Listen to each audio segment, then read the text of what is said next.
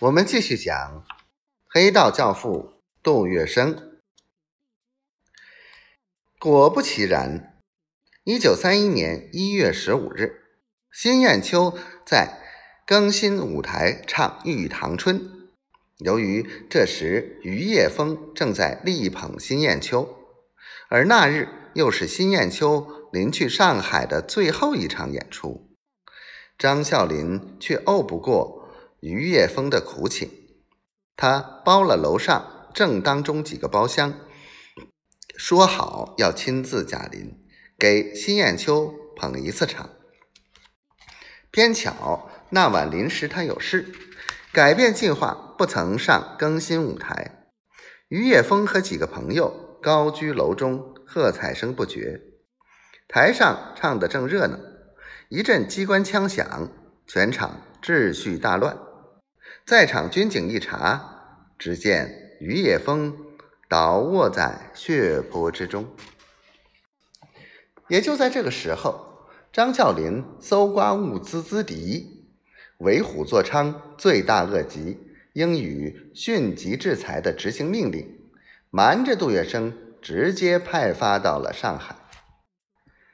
经过了这一次惊险万分的刺杀事件。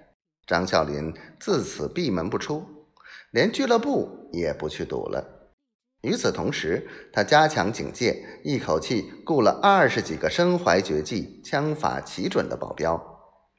华格涅路张公馆前后门都有日本宪兵守卫，日夜巡逻，如临大敌，就像铜墙铁壁的堡垒一般。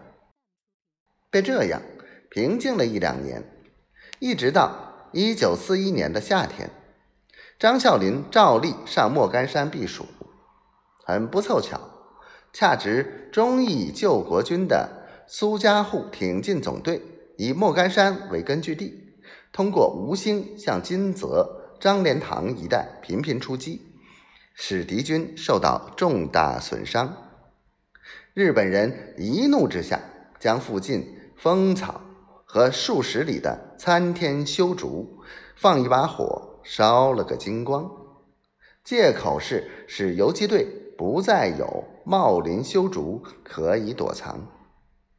莫干山上风声鹤唳，草木皆兵，张啸林心惊肉跳的住不下去了，他匆匆返回上海，仍然深居简出。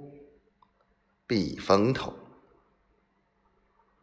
这时，奉命执行暗杀张啸林的杜门弟子当然晓得张大帅的心情，忠义不可两全，公私哪得兼顾？